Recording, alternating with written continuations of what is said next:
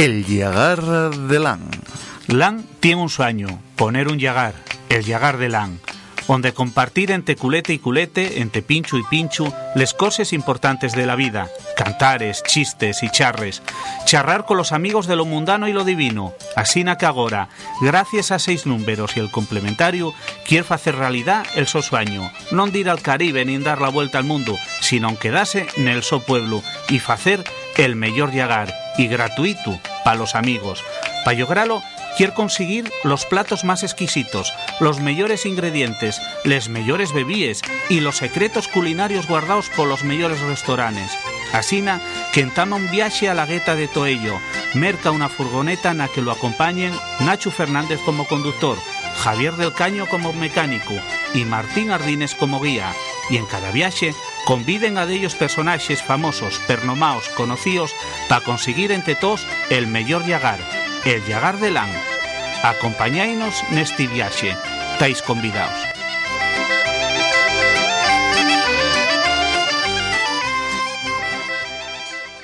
Bueno, Lan, ¿qué? ¿Gustóte este paseo por Salamanca? Oye, qué ciudad más qué- guapa. ¿eh? Qué guapo y esto de Salamanca, tú. Vaya plaza mayor que tienen aquí, vaya... Vaya, ya tuve yo falla años aquí en la Semana Santa. Oye, tú, ¿Sí? por la noche tiene una procesión preciosa, tú.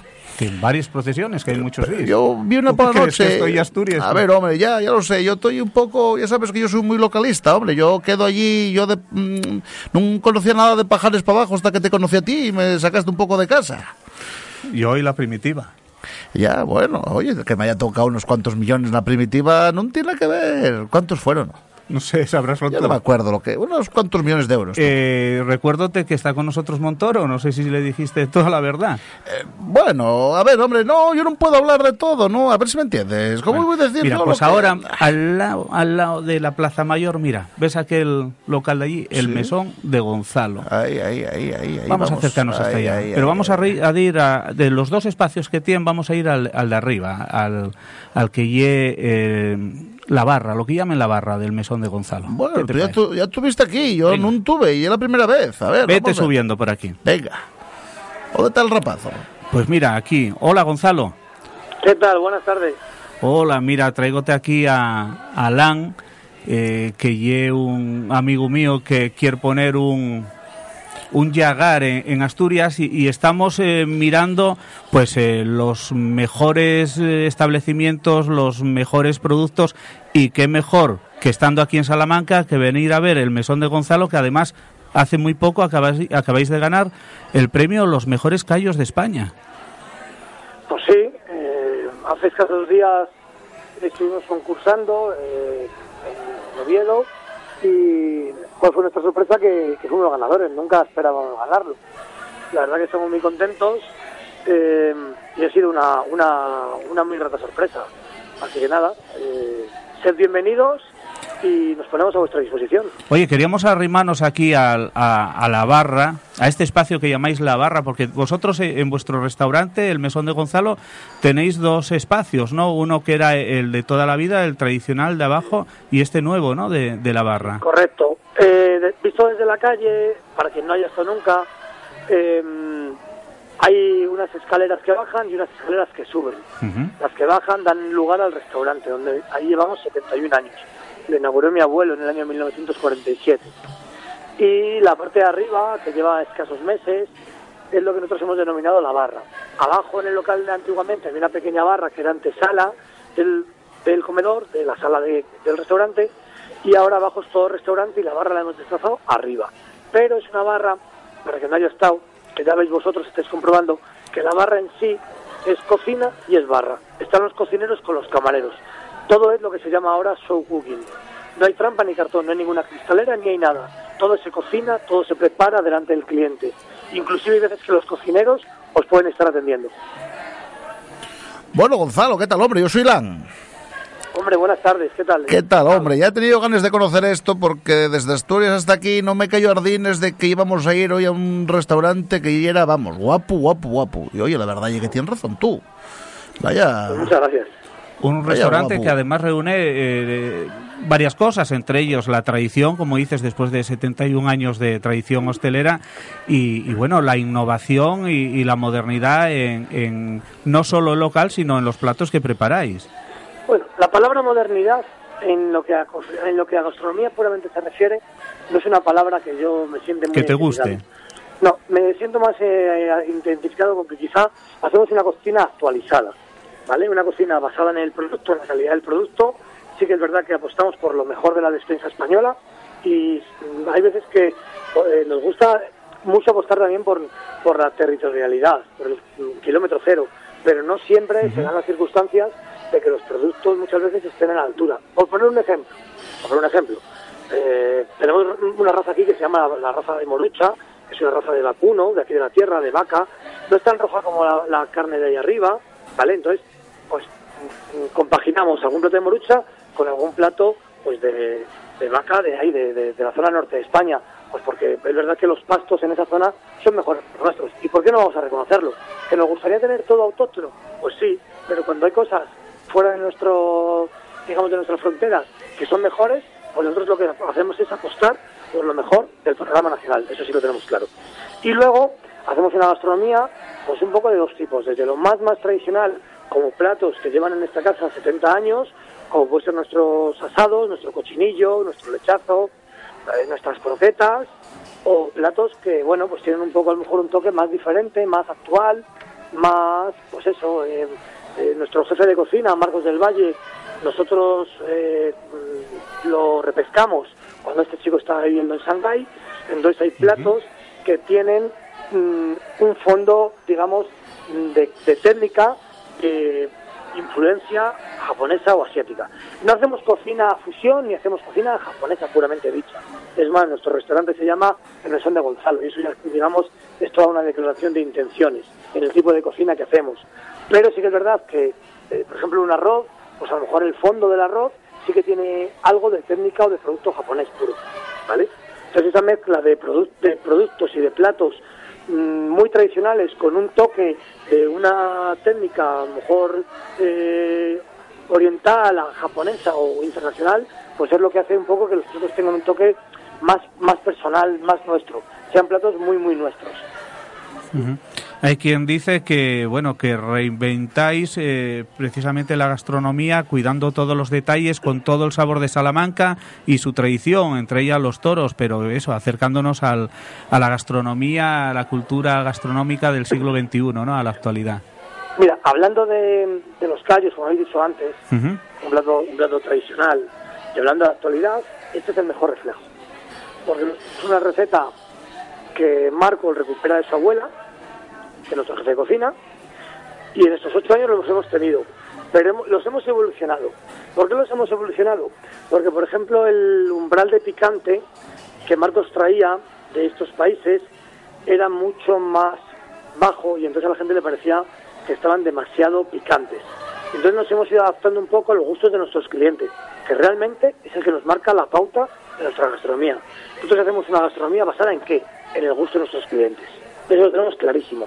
Que lo tenemos al cliente y que si hay que modificar un plato porque el cliente no nos lo acepta, lo modificamos. Pero si el cliente nos da el visto bueno, pues sabemos que estamos en el camino correcto. Y en ese plato de callos hay algo de esas técnicas que Marcos sabe de su, de su estancia en Shanghái. ¿Vale? En el fondo de los callos, el picante eh, y alguna cosa más, bueno, pues no tienen algo de influencia. Entonces ponemos en valor el producto, la tradición esa técnica y lo convertimos en un plato que sí es tradicional, pero con toques actuales, innovadores. Eso es lo que hacemos. Bueno, y entonces, eh, escucha un poco, Gonzalo, en todos los callos los callos al final, ¿cómo los hacéis? A ver, que, bueno, tienes y fondo ahí que, que bien nos dices, con un toque asiático. Por ejemplo, Tengo probar. Los callos son, Tengo que probar. Los callos, son de, morucha, pero es que el jamón es jamón ibérico de Salamanca.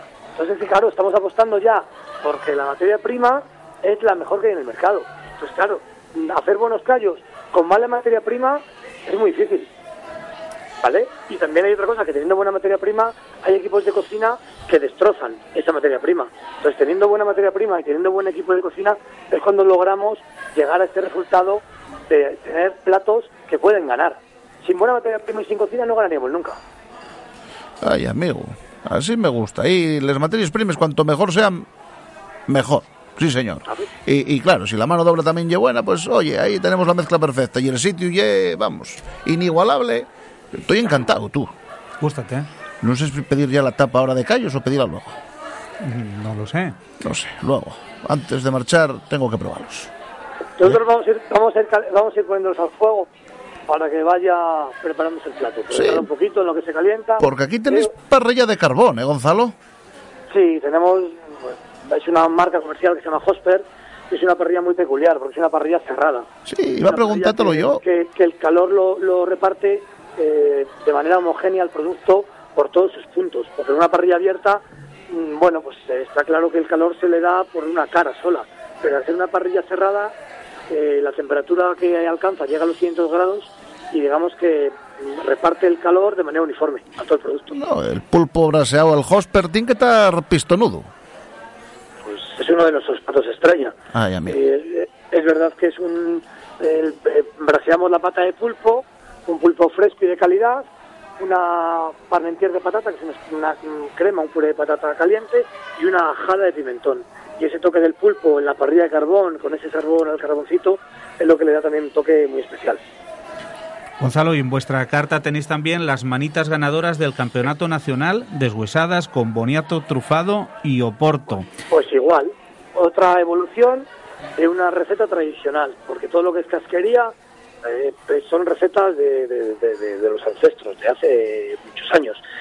Y las manitas lo que hicimos fue también dar la vuelta, y es verdad que la casquería no gusta a todo el mundo. Entonces, con la, por ejemplo, con la, la manita lo que hemos hecho ha sido, bueno, pues quitar quizás ese concepto que la gente tiene tanto de la casquería, como puede ser unos callos, unos riñones, algo tan untuoso. Los guisamos, los deshuesamos, los secamos y los prensamos. Para quien no se quiera hacer una idea, les hacemos una forma de rulo, de cilindro, ¿vale? Y los filmamos. Y luego los partimos con el cuchillo en discos de unos 3 centímetros de grosor, ¿vale? Entonces ese circulito lo marcamos en la plancha, ¿vale? Va soltando la gelatina y la gelatina lo que va haciendo al, al planchearse es que por fuera queda la manita crujiente y por dentro queda melosa, queda en la textura de la manita. Lo que hacemos luego es un puré de boniato con un poquito de mantequilla y un poquito de trufa, atrufada la, la- el boniato y es la base que lleva la manita. Y luego por encima hacemos una pequeña reducción de puerto. Esa es la manita. Cuando yo conocí a mi suegra no hacía más que besarme las manites, tú, las manos, y venga a besarme las manos. Hasta que un día pregunté yo, pero bueno, señora, ¿usted por qué me besa tanto las manos? Dice ella, porque me encanta el cerdo, digo, me cago en el demonio. Digo, pero bueno, era lo que me faltaba, val Dios, ay Dios, qué paisana, menos mal. Y, Gonzalo. eh, eh, ver- verán ustedes que en algunas cartas de algunos restaurantes, en vez de llamarlos manitas, los llaman pies de ministro. No sé, no sé quién nos lo tendría que explicar, pero, pero, Co- pero como- sí, yo he leído. Como exministro de Defensa, estoy encantado, soy José Bono Gonzalo, ¿cómo estás? ¿Qué tal? Encantado. Estoy encantado de poder estar aquí y, y poder decirte que la verdad es que eh, el, el nombre yo creo que ahora que estoy jubilado puedo decir que viene bastante bien. no, no sé si me coges por donde quiero ir. Sí, sí. Veo que tenéis un buen queso de, de oveja también. Espero que sea de mi Castilla-La Mancha y no de la de Castilla y León, que es la tuya. Pues no, no, el queso de Fuente Saúco, que es un pueblo muy cercano aquí, a Salamanca, es un queso de ovejas semicurado. Nosotros ya, le- como le decía antes a, a esos compañeros, intentamos siempre que es posible y el producto nos lo permite apostar por una por una filosofía de kilómetro cero o mm, producto de nuestra de nuestra región, de nuestra zona. Pero pero está claro que los quesos también de la Mancha están a un altísimo nivel, no vamos a negarlo.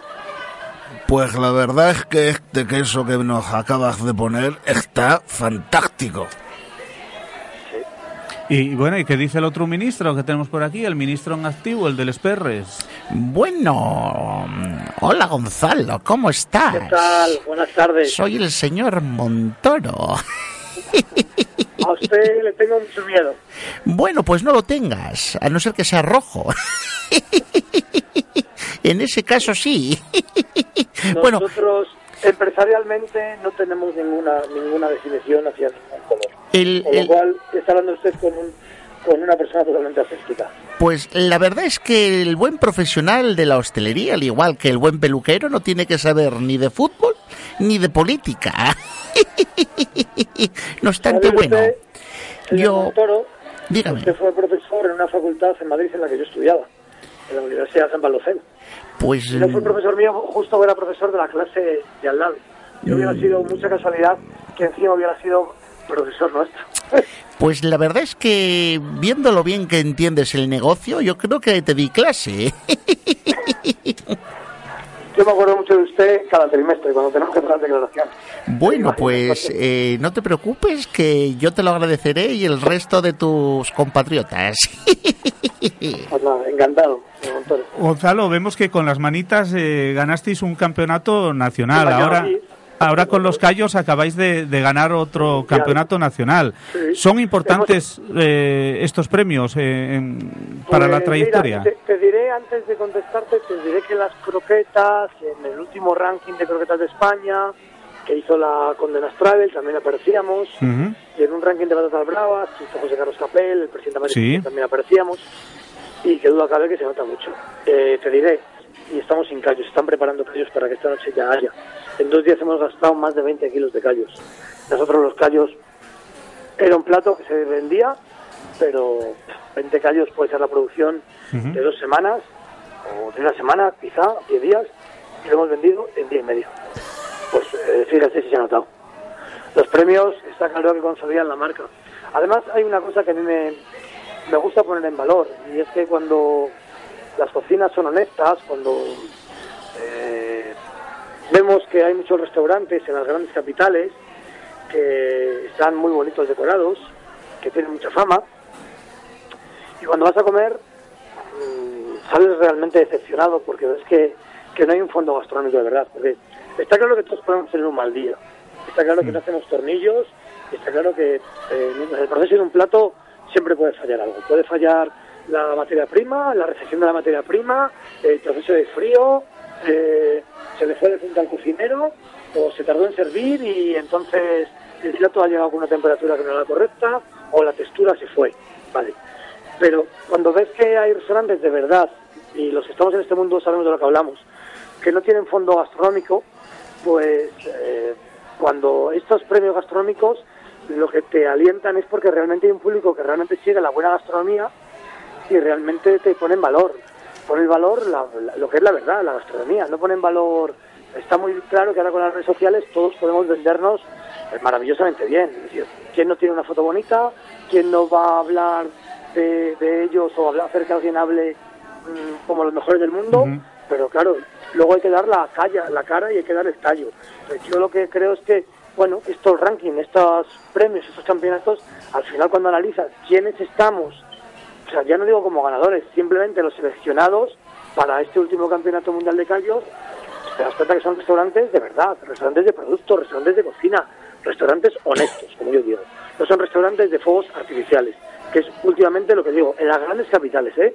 Porque en las ciudades pequeñas no tendrían cabida ni dos meses. Entonces, bueno, pues me parece bien que la gente eh, valore eh, este tipo de premios y este tipo de campeonatos, porque vuelvo a lo mismo, porque, bueno, eh, dignifican también la profesión. ¿Qué te parece, Ardines? Que dice aquí Gonzalo que quedó sin callos, entonces como Torrente, que no tiene un callo. Eh, si nunca trabajó. Ya, bueno, ¿Eh? a ver qué dices. Mira, está muy atento mirando a, eh, a la show cooking esta. ¿Qué, qué- qué pasa, chavales? ¿Cómo, cómo estáis? La, la verdad es que esto de ver, de ver la cocina en directo, esto es fantástico. ¿Eh? Aquí, mira, mira, mira, mira, cómo tira de plancha. Ahí lo tienes. ¿eh? Gonzalo, ¿qué es lo que están haciendo ahora? Pues ahora están haciendo, están braseando la parrilla de carbón un tuétano y lo que vamos a poner encima es un stick tartar de morucha, de la raza nuestra de aquí de Salamanca. Y en la, y en la plancha lo que están plancheando es un lomo alto también de morucha. Así que eh, nosotros ya digo que hacemos una cocina eh, bastante sencilla, eh, con algún puntito, pues eso, el stick tartar, que es un plato, bueno, tiene ya su complejidad en la que es la elaboración en sí, pues llevamos poniéndolo ocho años, es uno de los platos estrella, pero arriba en, la, en esto donde estáis ahora, en la barra, pues se nos ocurrió la idea de poner un tuétano braseado, y bueno, para gustos colores, ojo, el tuétano no, no es, no es un plato que guste todo el mundo, pero los que son fans del tuétano, esa combinación del tuétano eh, de- con el stick tartar por arriba, pues está gustando mucho, la verdad. Porque Gonzalo, esto puede ser uno de los platos más llamativos a la hora de ver cómo se hace el braseado del tuétano, ¿no? Sí, igual que sí, eh, va a la parrilla, entonces sí que es verdad que hombre, a la gente le llama la atención, pero sobre todo por la cantidad de humo que suelta, porque claro, ese tuétano con soltando la grasa sobre la parrilla de carbón, que hace avivar muchísimo el carbón y es el momento que más humo sale de la parrilla de carbón. Bien es cierto que tenemos una extracción maravillosa y no se aprecia mucho en el local, pero sí que se ve el humo, ¿eh? Se ve el humo cómo sale de la parrilla y cómo va directo hacia la campana extractora. Quizá por eso sea más llamativo. Y luego el emplatado, cuando está totalmente terminado el plato, visualmente es muy llamativo. Ver el tuétano y encima lo que nosotros llamamos las queneles, que son como darle forma con dos cucharas, como si fuera una bola de helado, a la- al stick tartar. Entonces es verdad que es bastante llamativo y luego encima el plato, el plato va decorado con loto, que es la raíz de un tubérculo japonés. Entonces es muy, muy visual el plato, la verdad. Es uno de los platos más, más visuales quizá. Bueno, la verdad es que con tanta comida ya me entró ganas de un postre. Yo creo que, que, que nos sentamos aquí mismo Ah, ahí sí o vamos al restaurante. Gonzalo, ¿qué te parece? No, no, no, no, arriba, arriba y Aquí quedamos, ¿eh? arriba damos postres y arriba, eh, vamos, tenemos, te- digamos, eh, como bien habéis dicho, eh, el restaurante La Barra y tenemos otro local dentro de la propia Plaza Mayor, que son las Sí. tapas de Gonzalo, y hay un postre por encima de todos, y yo me atrevo a decir que es el mejor plato casi de los, o sea, el plato más demandado, incluido los salados, No, es la torrija de brioche. Era lo que iba a decir pensaba- yo, no será- Pensaba que ibas a decir que era el postre rey. Sí. La torrija de brioche caramelizada al momento, ¿no? Es un pan de leche que hacemos en la casa. Eh, le quitamos todo lo que son los, los bordes queda solamente lo que es la miga. Y lo emborrachamos en azúcar, en leche, un poquito de chocolate blanco, pimienta china, pimienta de Sichuan. Volvemos a poner en valor esas técnicas o ese conocimiento de nuestro jefe de cocina y eh, ramas de vainilla que abrimos. Y eso es lo que hacemos como para que emborrache bien el bollo, ¿vale? Para que emborrache bien el brioche. Y eso lo dejamos eh, reposar, que, que digamos que esté bien reposado y es lo que se llama el aparejo de la torrija. Y una vez eh, emborrachado, ponemos azúcar en una sartén, caramelizamos muy poquito por las, por las cuatro caras, ponemos un poquito de tofe en la base y encima un helado de yogur búlgaro, también artesanal. Y mm, mm, está mal que lo diga, pero ese postre sí que es algo sublime. Bueno, pero antes del postre, a- aquí a Juan Carlos, que lo tenemos en una esquina, ¿qué, qué le podemos dar a, a- a Juan Carlos para comer? ¿Qué plato le recomendarías? ¿Carne, eh, pescado? Bueno, yo la, ver- la verdad es que si me vais a hacer algo para mi especial, que sea algo de carne. Gonzalo, ¿cómo lo ves? De carne, de carne, yo pondría un solomillo de morucha.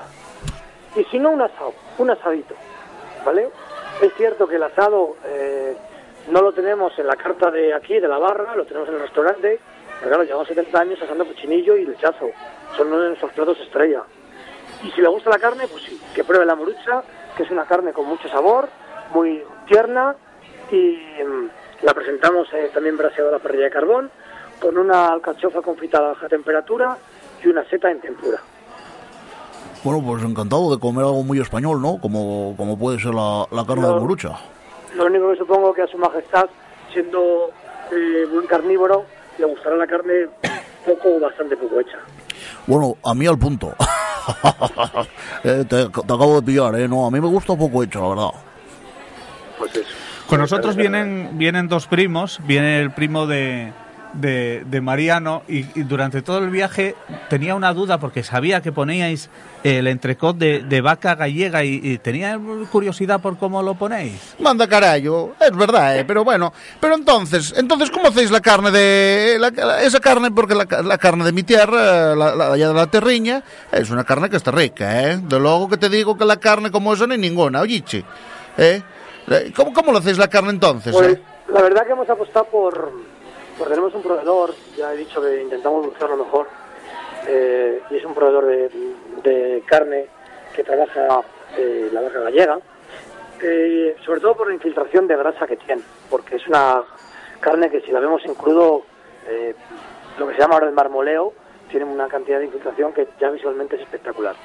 Lo que hacemos es dejarla reposar y asentar bastante. O sea, la, la carne nosotros la damos con cinco o seis semanas, eh, eh, digamos, de asentamiento a la carne, pero eh, cuando la gente nos pide la carne, también somos muy maniáticos en el sentido de que queremos que la carne, cuando entra en la parrilla, ya tiene que estar atemperada.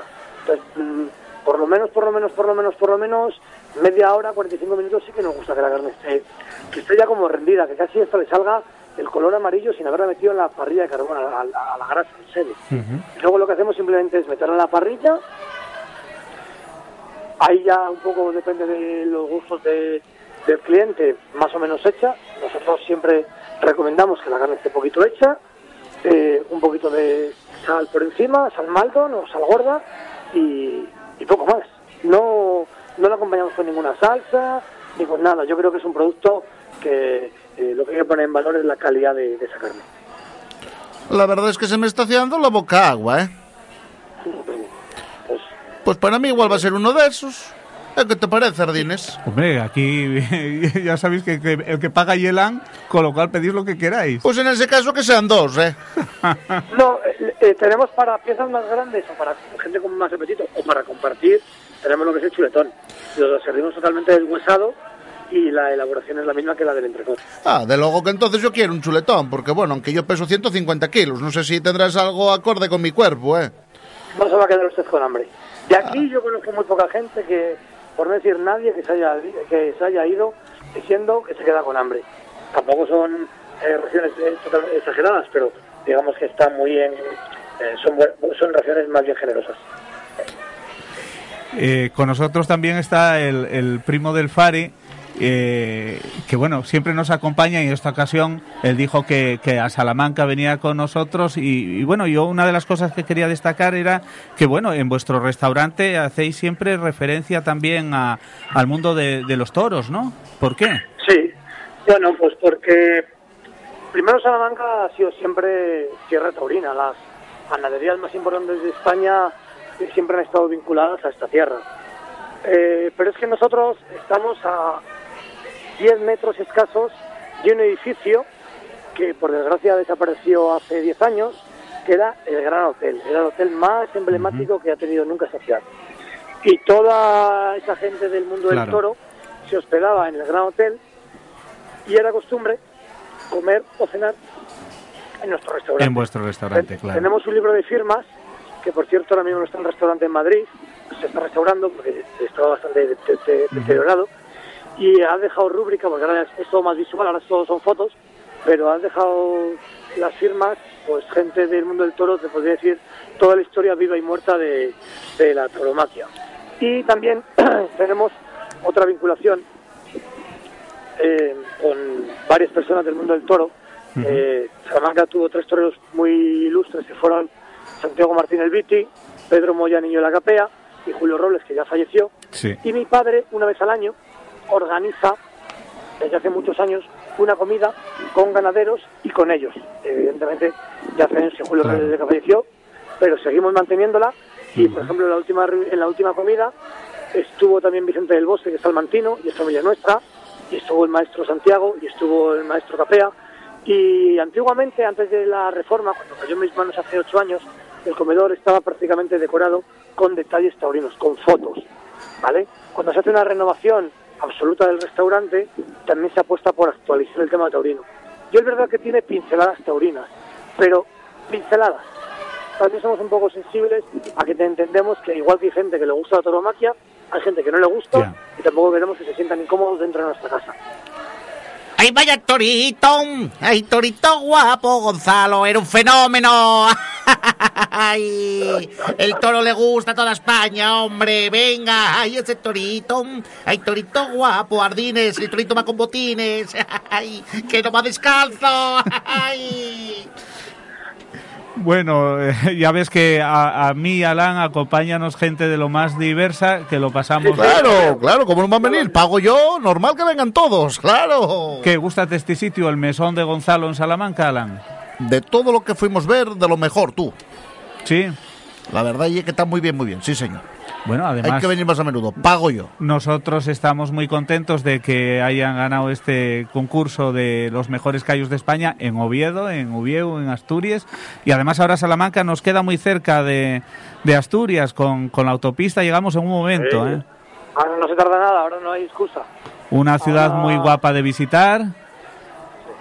La verdad que está muy cuidado y es verdad que Salamanca, sobre todo para el turismo, es una ciudad muy cómoda, todo muy, muy a mano, eh, es muy plana y está muy limpia, muy bien iluminada por la noche, que a la gente le llama mucho la atención la iluminación, porque eh, Salamanca otra cosa no, pero iglesias y monumentos tenemos para Sí. vender. Voy a decirte una cosa. Llevóme a ver el huerto de Calisto y Melibea. No sé si este quería tocarme algo más de la cuenta. y Llevóme al huerto de Calisto y Bueno, Melibea. Fuimos todos de excursión, Luego- que no íbamos tú y yo solos, era para abrir un poco el una hora para encontrar una charonca allí. Bueno, una charonca y- aquí en Asturias, ya lo que hay una rana. Tuvimos, tuvo, y un astronauta también vi yo allí en. ¿Dónde me y llevaste, en la hombre? A- de la catedral. a- a- Ahí, ahí, ahí, ahí. Pues toperles dos cosas, tú. ¿Hay alguna tradición con eso? Si lo encuentres, y como beber en la fuente de los siete caños en Covadonga que te cases, No, ahí. no, la, la, la, la tradición la hay con la rana, en la fachada de la universidad. Sí. ¿vale? Dice la leyenda que, mm, bueno, hay, hay, varias, hay varias historias, claro, ya han pasado muchos siglos y no va a venir nadie a contarnos la verdadera. Pero una dice que el estudiante que llega a Salamanca y encuentra la rana probaba, y otro dice que, bueno, que la rana era un poco un signo de lujuria, encubierto, pero bueno, no sabemos con cuál quedarnos. Bueno, yo voy a quedarme con la segunda, que ya hace años que dejé de Ya, estudiar. ya, ya sabía yo que se iba a quedar con eso. Y el astronauta y el toro, que hay un toro y un astronauta en la fachada principal de la. No, perdón, en un lateral de la Catedral Nueva. eh, cada vez que se restaura eh, la catedral, es normal que el restaurador ponga algún signo, algún. Eh, algo típico de la, de la época en la que representa. El toro ya moderno, por Cardines no se daba cuenta de decírmelo. La astronauta sí, la, y la rana también la topamos, pero el, el toro no lo vimos. Ya veníamos con fame, ya teníamos ganas de marchar, con que vieras el astronauta bastaba. Yo la verdad es que ya veía toros por todos lados. Estaba viendo chuletes por todos los sitios, tú. Este año además están celebrando aquí en Salamanca el octavo, se está celebrando el octavo centenario de nuestra universidad, que es la más antigua de España, Sí. y se nota muchísimo a nivel turístico porque hay mucha más, eh, además hay mucha más gastos, hay muchos congresos, hay conciertos, eh, viene Bob Dylan a abrir la gira de España a Salamanca en dos meses, eh, hay bastante actividad este año cultural. Y eso quieran o no, pues se nota también en nuestro sector, que lo cabe. Bueno, nosotros también traemos músicos con, con nosotros, ¿eh? además los músicos especializados en, en dos cosas. Uno, en probar los postres allí donde vamos y luego en presentar la música con la que despedimos el programa. Voy a decirte una cosa. Antes de marchar, voy a comprar aquí unas raciones de callos para llevar. Y, y va de- voy a preguntar a Gonzalo dónde puedo ir a comprar cueros, que hay una amiga que siempre me los pide y, y cada vez que vengo a Salamanca, tú. Cueros. Cueros. ¿No sabes lo que son ¿Y, cueros? sa- y sabe para qué quiere, quiere los cueros? Los cueros ¿Sabe qué es típico de aquí? eh, para la ensaladilla rusa. No sé, ¿para qué es Claro, típico? Para hacer, la, sea, correcto, correcto, Ah. para hacer lo que se llama la paloma. Ahí me tienes. ¿Viste? Claro, y es que yo La bermuteo muchas es veces la por aquí. ensaladilla ¿o? rusa puesta encima de un cuero y se come con la mano. Claro, pues siempre me los pide y él mi hijada. Siempre me está diciendo Cristina, cuando vayas tráeme cueros. La, la abuela y los abuelos, los abuelos La vienen de ahí de... de, la corteza del cerdo frita. Ay, amigo, claro. Ahora ya entiendo yo, siempre me dijeron que tenía mucha jeta y el otro día dijeronme ahí en un bar que la jeta ya era otra cosa.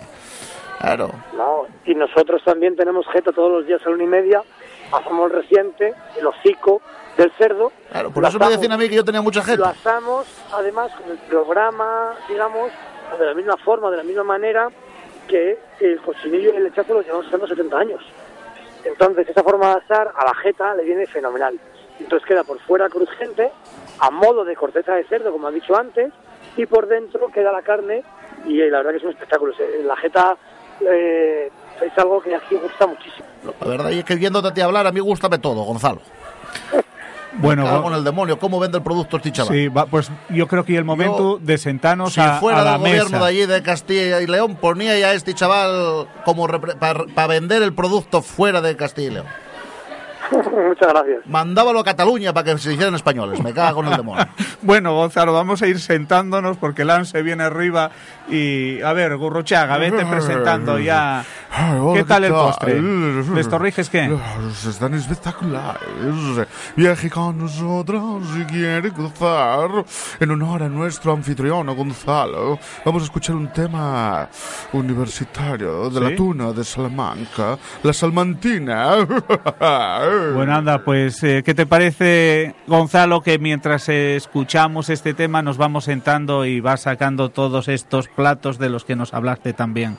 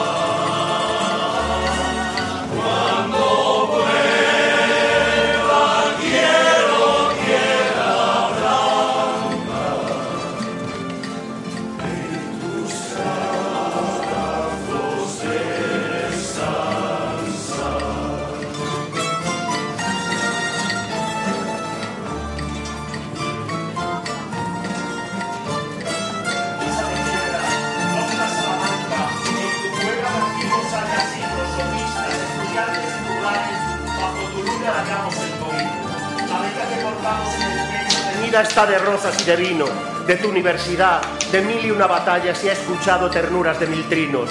Cantábamos ayer y cantaremos, muchas horas nos quedan de tañidos, ya laúdes y bandurrias afinamos, que veneren tu esencia y su latido.